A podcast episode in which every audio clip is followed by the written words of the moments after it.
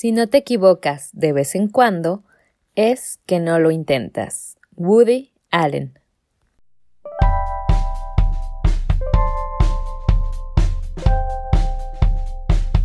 Hola, yo soy Karina. Bienvenido a Arte y Artistas, donde platicaremos sobre corrientes pictóricas, obras, artistas, museos, libros, películas y todo. Todo por amor al arte, por amor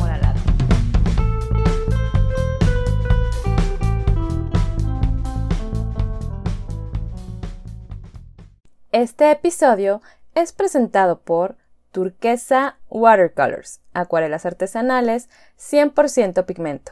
Los puedes encontrar en Instagram y Facebook, así como Turquesa Watercolors. Hola, queridos amantes del arte. Bienvenidos al episodio número 26 de Arte y Artistas.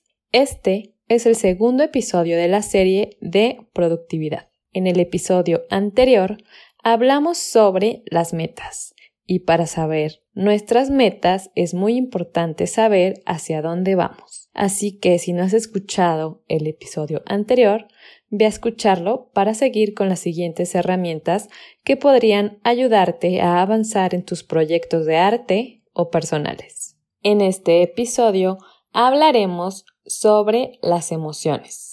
El arte es la expresión del ser humano y como seres humanos nos mueven nuestras emociones nuestros sentimientos, nuestro ego, nuestros sueños y anhelos.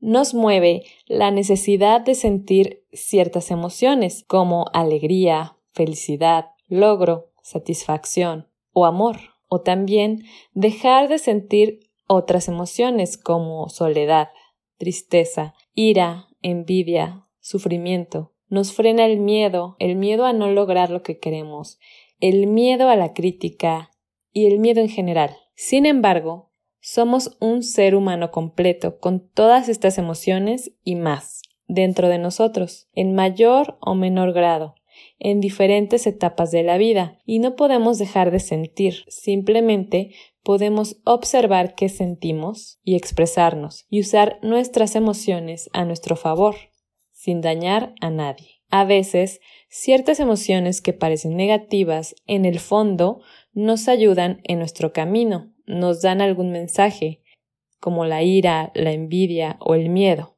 Es bueno identificarlas, sentirlas y descifrarlas. En este episodio veremos ocho puntos para mejorar nuestra productividad. Una vez diseñado nuestro plan, tenemos que tomar en cuenta algunos puntos que tal vez no habíamos considerado y que tienen que ver más con nuestro autocontrol y con trabajo interno que tenemos que hacer, que no son tanto de cómo trabajar para obtener resultados, pero que también son importantes en este proceso de crear lo que queremos. Son herramientas que son, como dije, de introspección y que en lo personal me he dado cuenta de ellas y de su importancia en el camino creativo. Espero que te sirva esta información para tu propio camino. Comenzamos. Punto número uno. Paciencia. Hay que saber algo que a veces pasamos por alto. Nada es inmediato. Tal vez has querido ser experto en una nueva habilidad en unos meses o en un año, y la realidad es que puede tomar miles de horas ser experto en un tema. El autor de Outliers, Malcolm Gladwell, menciona que 10.000 horas, de acuerdo a un estudio que se realizó con músicos y se dieron cuenta de que la diferencia entre la habilidad de unos con otros no era otra cosa más que la cantidad de horas que practicaban, sabiendo así que todo requiere esfuerzo. Así que sé paciente si quieres ser experto en cualquier campo y disfruta el proceso, disfruta cada una de esas horas. Una herramienta que puede ayudarte a visualizar tu esfuerzo es llevar un bullet journal.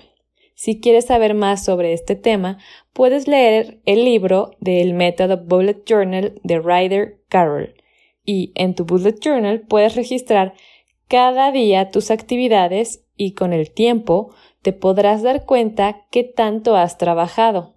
A veces olvidamos qué hicimos y viendo el registro podemos recordar nuestras actividades y analizar si es que estamos dando el tiempo y esfuerzo necesario para lograr la meta que queremos.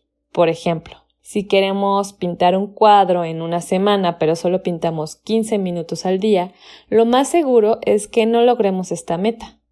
Pero si pintamos todos los días varias horas diarias, es posible que terminemos ese cuadro e incluso más. Si queremos escribir un capítulo de un libro en una semana, pero solo escribimos una hora durante un día, no lograremos la meta. Y podría seguir poniendo ejemplos. Entonces, debemos hacernos conscientes del esfuerzo y las horas que requiere la o las metas que tenemos en mente. Como dije antes, podemos empezar a llevar un registro, analizarlo y ver en qué podemos mejorar. Punto número 2. Esfuerzo. Otra cosa de la que debemos ser conscientes es que todo, además de que tomará tiempo, también requiere nuestro esfuerzo. Si piensas en otros logros que ya hayas tenido, seguramente tomó años. Por ejemplo, una carrera universitaria toma entre 4 y 5 años, sin especialidad, y sin tomar en cuenta los otros 14 años que se deben estudiar antes para poder ingresar a una universidad y después de estudiar todo este tiempo y varios procesos, algún día recibes un título. Y aquí apenas comienza tu carrera profesional. O bien, si eres deportista profesional o quieres participar en las Olimpiadas, seguramente tienes que entrenar años desde pequeño para perfeccionar las habilidades técnicas en tu deporte y cualquier carrera o meta que quieras hacer de manera profesional requiere esfuerzo y tiempo. Ahora que somos conscientes de que cualquier cosa que queramos lograr nos llevará tiempo y esfuerzo, como dijimos, podemos enfocarnos en ese esfuerzo diario que estamos haciendo en la actualidad. Entonces, si piensas en algo que hayas logrado ya, la verdad es que no hay atajos. Simplemente debes hacer las cosas que se requieren cada día y disfrutar ese camino. Disfrutar tu tiempo de estudiante en la universidad. Estudia y da lo mejor de ti. O si quieres ser medallista olímpico, va a requerir horas de entrenamientos durante años, pasando por varias competencias locales, regionales, nacionales, estar en la selección nacional y mantener tu nivel y no solo mantenerlo, sino mejorarlo. Si quieres ser actor, músico, pintor, escritor o cualquier profesión, también va a requerir que mejores en tus habilidades en varios campos, desde la ejecución profesional de lo que deseas hasta contabilidad y marketing. La tarea para este punto es visualizar hacia dónde vas y trabajar diario en ello. Supón que te acabas de inscribir a la universidad. Ahora tienes que asistir a clases diario y hacer las tareas, proyectos, y algún día, si hiciste todo lo necesario, te vas a graduar. Si es con honores o no, depende de ti. Otra herramienta para este punto es recordar qué logros has tenido con anterioridad y ver qué tuviste que hacer para lograrlo, cuánto tiempo te tomó y esto nos hará conscientes de las metas que ahora queremos lograr y de cuánto tiempo y esfuerzo tomarán. Recuerda el punto número uno. Sé paciente. Punto número tres. Comparación. Recordemos que todos los caminos son diferentes, porque todas las personas somos diferentes, cada una con sus particularidades, con sus diferentes responsabilidades, necesidades y expectativas de la vida, por lo que resulta innecesario la comparación con otras personas. Sin embargo, a veces o en algún momento de la vida nos comparamos con otras personas y podría resultar doloroso o al contrario, sentir que ya lograste más que otros. Pero no podemos comparar los caminos y procesos de los demás ya que, como dijimos, todos los caminos son diferentes y podrían estar en el inicio, en medio o al final de su camino, de años de trabajo, por lo que si comparamos el inicio de alguien con el final de otra persona, pues esta comparación no es equivalente. También tenemos nuestros héroes, ejemplos a seguir, personas que admiramos y que puede ser útil saber, por ejemplo, qué herramientas les han servido en su proceso y tal vez podemos adaptar al nuestro. Es bueno admirar, anhelar, pero sin perdernos en la comparación sin rumbo. Escuché una frase donde se cita a Oscar Wilde que dice Be yourself. Everyone else is already taken. Que sería algo como sé tú mismo. Todos los demás ya están ocupados. Y es verdad, cada uno tenemos nuestras propias virtudes, experiencias, crecimiento, metas, responsabilidades y necesidades. Es bueno que todos seamos diferentes. Imagina un mundo donde todos fuéramos iguales. Es bueno que no todos seamos una copia. A veces, lo que menos te gusta de ti resulta ser tu atributo más grande. Eso que te hace único. La herramienta para este punto es analizar a tus héroes. Haz una lista de cinco personas que admiras y a un lado anota por qué las admiras y te darás cuenta de tus gustos, de que hay algo de ti en eso que admiras. Un libro que habla sobre cómo inspirarte con las personas que son tus héroes es Roba como un artista o Still Like an Artist de Austin Kleon además de otros temas que te resultarán muy útiles en tu camino. Punto número 4. Descifra tus emociones para modificar tus pensamientos. Todos los humanos somos seres emocionales. Tenemos emociones tanto positivas como negativas. A veces, al igual que con la comparación, es fácil caer en un ciclo de negatividad pero la herramienta para cuando entres en este círculo negativo es analizar tus emociones. Al igual que analizamos a quienes admiramos, podemos analizar fríamente nuestras emociones. Emociones como la ira, la envidia, la tristeza o incluso actitudes como la crítica negativa. Podemos sentir la emoción porque somos seres humanos, y después hacernos conscientes de la causa de esta emoción. Y lo más importante, tratar de descifrar el mensaje detrás de esta emoción o pensamiento negativo. Una herramienta muy útil es el método The Work de Byron Katie.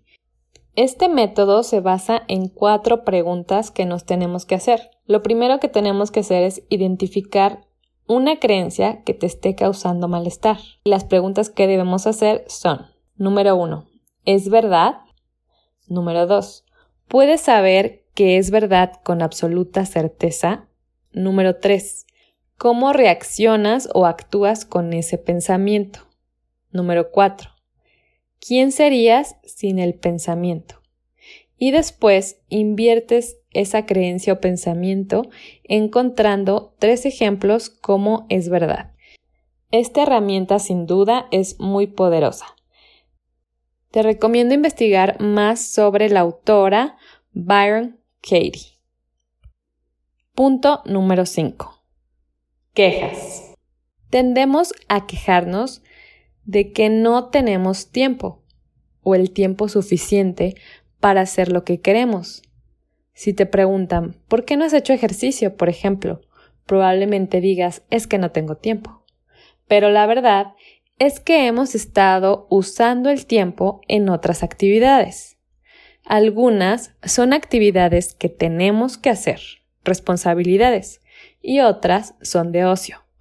Pero lo que he aprendido de manera personal es que muchas veces quisiera estar haciendo algo diferente a lo que tengo que hacer en ese momento. Y esto es quejarse sin duda. Entonces, la tarea para este punto puede sonar muy fácil. Es dejar de quejarse. Aceptar nuestras responsabilidades y ver qué puedes hacer con las responsabilidades que tienes ahora para a la vez avanzar en tu proyecto.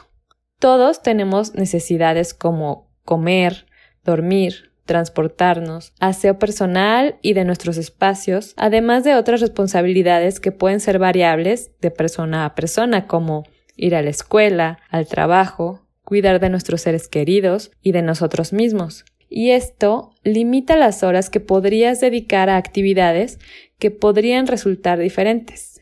Pero todos podemos dedicar tiempo a avanzar en nuestros proyectos personales o en otras actividades que quieres hacer. A veces, además de hacer lo que tienes que hacer, también te da más sentido de productividad el hacer cosas que quieres hacer y el avanzar en la dirección que tu mente ha planeado. Te da un sentido de efectividad el lograr esa meta que estaba en tu mente. No solo hacer cosas por hacer, sino hacer las cosas que te acercan a tu propia visión de vida. Punto número 6. Sé positivo. Después de hablar sobre la negatividad y las quejas, tenemos que hablar de la positividad. El ser positivo es una elección, una actitud que podemos crear conscientemente. Ver el cómo sí podemos hacer las cosas. Cada persona es diferente y lo que le da alegría a cada uno también es diferente.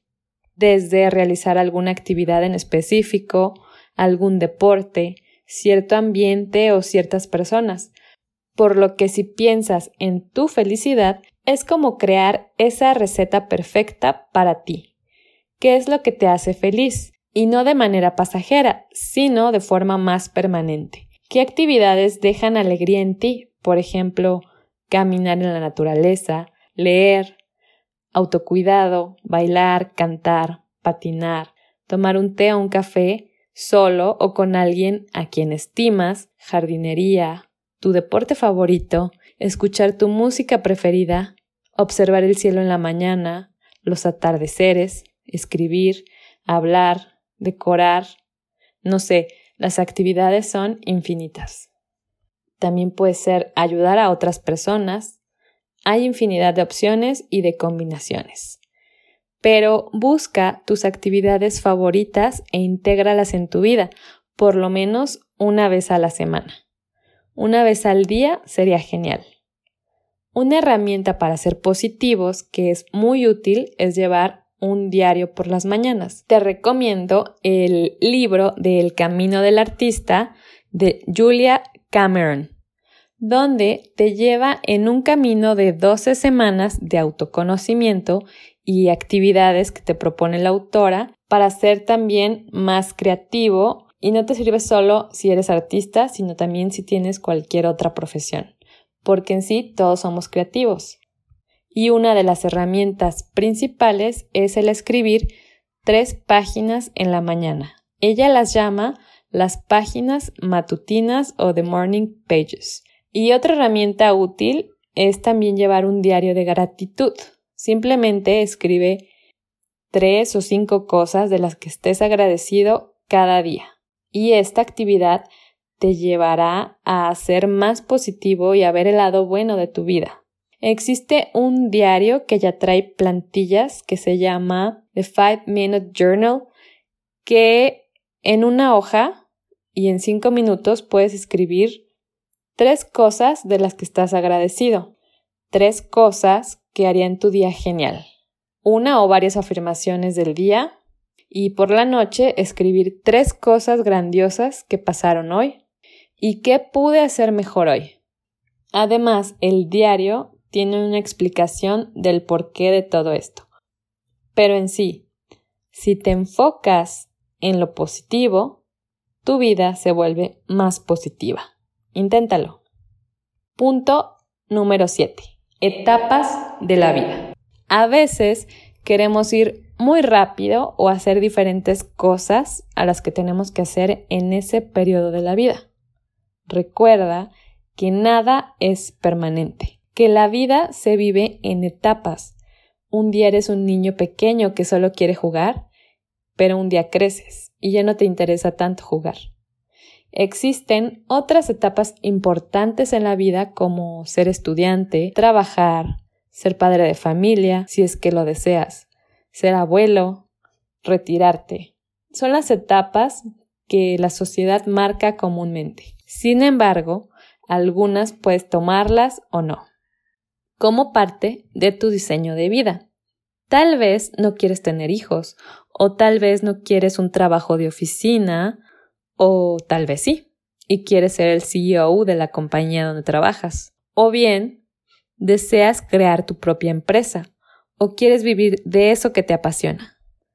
Pero lo que quiero analizar en este punto es que hay cosas y periodos de la vida en donde las cosas tal vez no vayan como lo planeamos. Por ejemplo, si eres empleado a tiempo completo en una fábrica, pero en realidad quieres ser escritor, y trabajas de 8 de la mañana a 8 de la noche, en ese periodo de tiempo no podrás hacer otra actividad, pero sí podrás hacerlo fuera de ese horario, levantarte antes o dormirte después.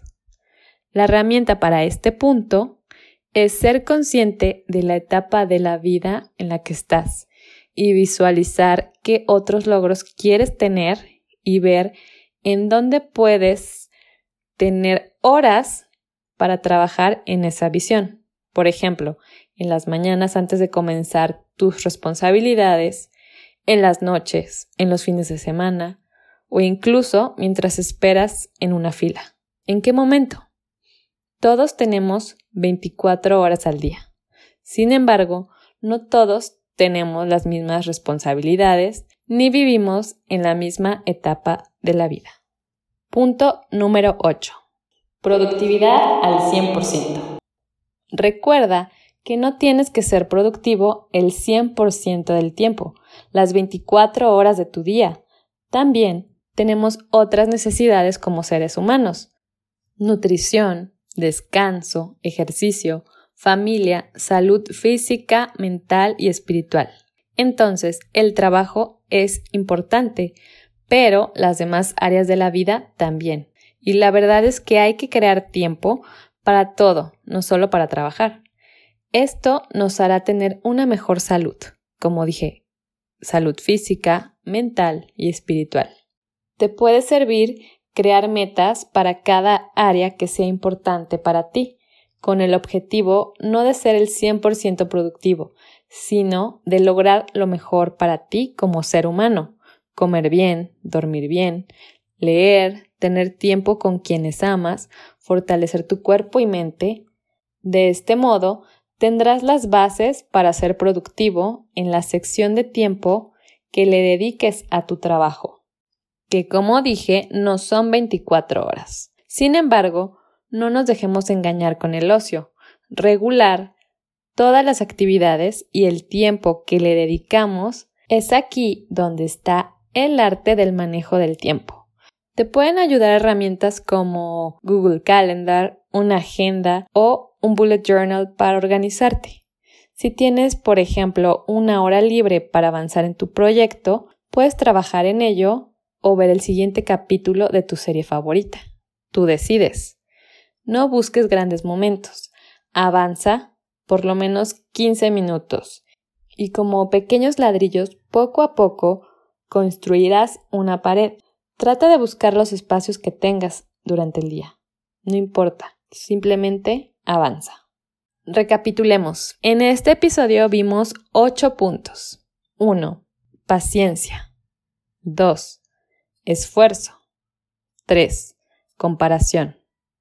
4. Analizar nuestras emociones y pensamientos. 5. Dejar las quejas. 6. Ser positivo. 7. No todos estamos en la misma etapa de la vida. 8. Productividad al 100%. Las herramientas para cada punto son 1. Ser consciente del tiempo que requiere una meta y disfrutar el proceso. 2. Ser consciente del esfuerzo que requiere tu meta y ver cuánto tiempo le estás dedicando realmente. 3. Analizar qué nos dice eso que admiramos de nuestros héroes. 4.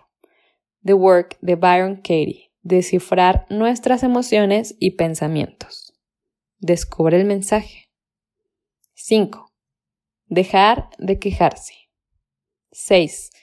Encontrar tu receta de felicidad. Las páginas matutinas y diario de gratitud. 7. Ver en qué etapa de la vida estás, aceptarlo y trabajar con tu proyecto.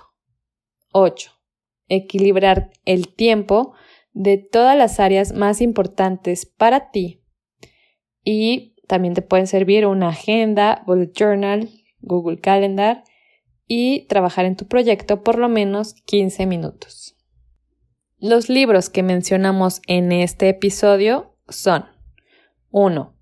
Outliers de Malcolm Gladwell. 2. El método Bullet Journal de Ryder Carroll. 3. Roba como un artista de Austin Kleon. 4. El camino del artista de Julia Cameron. Y 5. The 5 Minute Journal. Otras herramientas que te pueden ayudar para el control de la mente y emociones pueden ser 1. Llevar un bullet journal. 2. Terapia. 3. Meditación. Aquí hay varios tipos de meditación. Investiga y mm, puedes utilizar la que más se adapte a ti, si es que lo decides. 4. Journaling. 5. Leer más sobre estos temas y aprender más sobre tus emociones y pensamientos. Y 6. Ejercicio. Puedes utilizar una o más de estas herramientas o bien si tienes alguna otra herramienta que en lo personal a ti te ayude, coméntalo para que todos podamos aprender y compartir conocimiento. Espero que esta información te haya sido útil. Gracias por escuchar y nos vemos en otro episodio de Arte y Artistas. Hasta pronto.